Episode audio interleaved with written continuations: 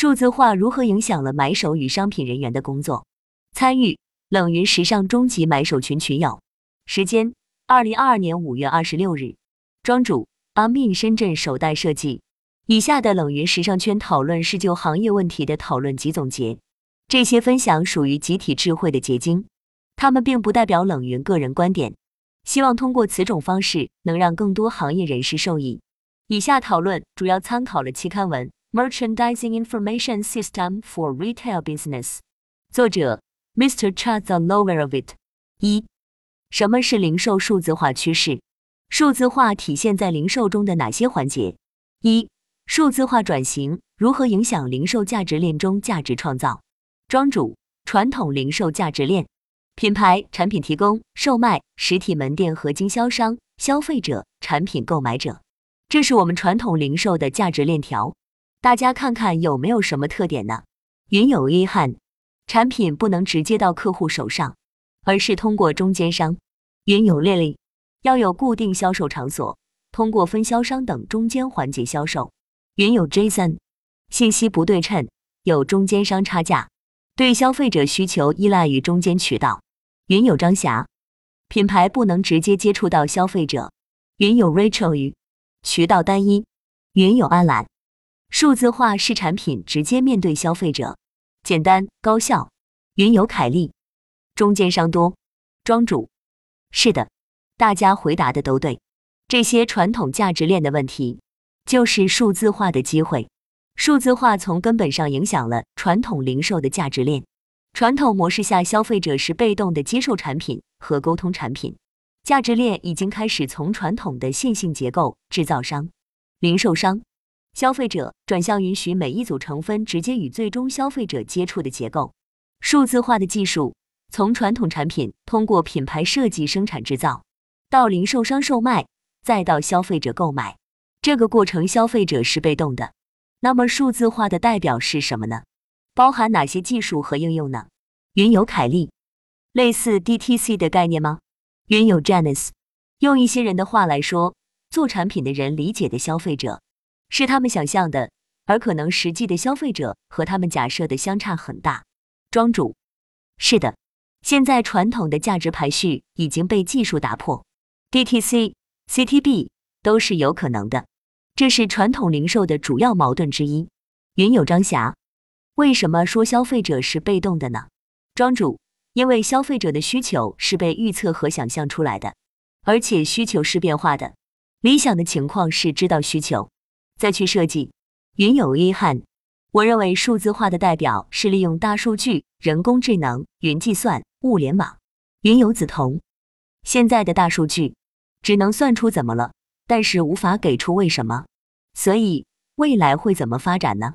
庄主，是的，我们需要一个技术矩阵，打组合拳，人工智能、人脸识别、大数据、区块链、物联网、三 D 打印、可穿戴、五 G 网络，这个技术矩阵的联合应用，将很大提升零售的效率。后面会和大家细细的分享，数字重新从需求识别、搜索、购买、售后中进行价值创造。因为水管理最终客户关系、品牌、平台或零售商的重要性将从根本上转变。这个是数字化对零售价值链影响的总结。二、数字化发展为品牌市场营销创造了哪些新机会？云有吕小康，将用户更准确的分层，更有针对性的营销，千人千面、千店千面，分销裂变，推广渠道更全。庄主。传统品牌市场营销方式有哪些呢？云有吕小康，广告位、海报、发短信、打电话、电视广告。云有 A 汉，广告、地推、宣传单、明星代言。庄主，是的，传统品牌市场营销主要围绕纸媒、电视媒体以及商场海报、线下展会等为主。云有小康回答的很全面。数字化扩容了品牌的营销和推广方式。数字化营销基于算法的数字营销，社交媒体、线上官方直营门店、品牌和客户直接沟通的界面、博主带货、垂类达人推荐等。传统的品牌影响是单向的输出，比如品牌杂志向消费者输出，时尚专业媒体掌握了话语权。现在随着数字化网络的兴起，从根本上改变了时尚传播话语权的结构。消费者可以直接和品牌、和生产者、和零售商等各个环节沟通。三、数字化转型如何影响客户需求？庄主，顾客可以从数字化转型中获得哪些好处呢？从购买前、购买中和购买后考虑。云友吕小康，顾客想搜什么就能搜到什么，也会根据之前的购物偏好被推送到一些可能自己还没想到的产品，或者新产品硬性植入。云友 Janice，购买前可以直观的看到消费者对产品的评价。庄主，是的，购买时间和空间不受限制，产品信息更透明，有利于高效决策。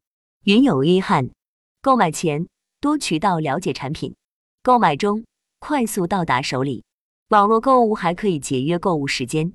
比价等，购买后不满意可以退货，基本都是七天无理由退换，除非特殊商品。云友 Janice，购买中可能差别不是很大。如果是线上平台，可能不是即买即走，但是购买时间不受限制。购买后相对售后，个人感觉还是比较方便的。庄主。千人千面和大数据分析，这个前提也是在获取个人隐私的基础上的。云友吕小康，消费者可以在购买前能货比三家，直接以图搜图，各种平台比较一下，抢优惠券获取更低优惠。云友张霞，所有人都可以看到其他消费者的评价，可以清楚更加真实的产品情况。庄主恩恩，产品信息透明度加大，换货服务更人性化。消费者选择的面多了，大家有没有感受到我们的零售服务越来越好了呢？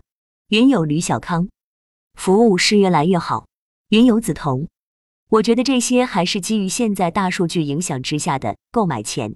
庄主，以图搜图是人工智能技术，很多消费者直接逛线下，拍照搜线上下单，就是为了比质比价。云友吕小康，再有就是让价格都透明了。产品的流通性更好了，没有什么东西是很独特的，但被仿冒仿制的速度也越来越快。云友 A 汉，最近优衣库在五百二十五月二十日发售 M A R N I 合作系列，发售之前小红书上推广热度很高，五百二十当天发售时，好多款当天就秒没，线上线下很多都卖到缺货。云友梓潼，现在很多数据平台。可以给出爆品款式的趋势，庄主自动化应用场景、活动折扣提醒、库存提醒、聊天机器人回复等。优点：缩短顾客购物的时间，减少消耗顾客的精力，提高顾客的便利。个性化，比如千人千面的展示对用户喜好、购买偏好、行为习惯的收集、审美展示等。优点在于精准推荐，缩小顾客的决策成本。定位服务，获取顾客的地理位置，从而推荐周边相关信息，信息获得成本降低。透明度，比如在线评价、价格、活动、折扣展示。控制性，比如通过你用户行为跟踪，判断客户使用产品的问题及使用习惯，把数据转化为信息，提升产品研发的准略。云有张霞，但外观相似，品质还是有很大差异。云游梓潼，这是从数据呈现的结果推测出来的。我觉得就还是买货的思维，所以我一直在想，数据化如何找到消费者的真实需求，也就是动机之后的为什么。庄主，是的，消费者也会在同品牌同款之间去进行价格比较，像我们客户就直接会全网去搜，所以我们现在线上线下同价格、同活动。云友张霞。这个倒是符合上面说的，知道需求再去设计。这里我带入阿迪达斯的一个案例，他们为产品加入人工智能芯片，去深入学习用户使用产品的行为和使用习惯，进行大数据采集，从而预测顾客接下来的需求。云游梓潼，就是产品买单拿回家后，也在采集需求。庄主，是的，还是回到前面说的，数字化趋势是一套组合拳。它不仅包括大数据，还有人脸识别、人工智能、区块链、物联网与 3D 打印等等。我们大概能理解，特斯拉不是一家单纯制造汽车和卖汽车的公司，而是一家科技公司。特斯拉的硬件是车，软件是它的整个驾驶系统，能捕捉用户的驾驶习惯，收集大量的用户数据，去判定这个用户开车习惯好不好，是否有出车祸的风险等等。所以，特斯拉可以用这套大数据分析结果去成立一家保险公司，销售汽车保险，从而改变了现有汽车保险的定价规则。这是数字化对品牌的影响。云友张霞，这个方式在国内应用广泛吗？作为一个设计师，我很想知道顾客需求。庄主，从人货场的角度考虑，大家觉得数字化对于品牌的研发、传播、销售渠道有哪些影响呢？最有代表性的就是 Shine 了。传统价值链下，一个品牌的形成需要十年、二十年之久，一个好的品牌沉淀可能需要更久，才能做成知名品牌，做成在消费者心目中认知度、美誉度都很高的品牌。大家最近会不会听到新消费品牌这个词？云友 Janice 会，尤其是做营销时讲的很多，基本都是近几年起来的这些新消费品牌。基本都是很贴近用户的新消费习惯的，比较改变传统的，尤其是贴合某一个精准定位的人群，年轻人群比较多。云游紫铜，越是细分赛道，越精准，越容易起来。云游 Janice，是的，因为比较切这些人的消费痛点。庄主，是的，营运所说的这类品牌打法都差不多，通过小红书、抖音等平台引流种草。再通过直播、天猫等收割拔草，这类品牌箱包类代表的有 GP、松化妆品有完美日记是比较典型的。这些品牌放在十年前或者是五年前会有这么高的热度吗？云有遗憾，可能没有，因为现在直播无处不在，老少皆宜。我姑妈六十多岁还沉迷于抖音直播买买买。庄主，因为社交媒体便利了，时尚话语权的结构改变了。前期品牌通过大数据分析，预测消费者需求，精准定位；后续品牌化身为消费者的朋友，直接对话消费者，面对消费者，迅速去迭代自己的产品，从用户体验、商品企划、研发设计、供应链管理、生产制造、仓储物流、渠道管理、品牌营运等各个角度，都会因为数字化的应用而提效提速，新消费品短时间能爆起来。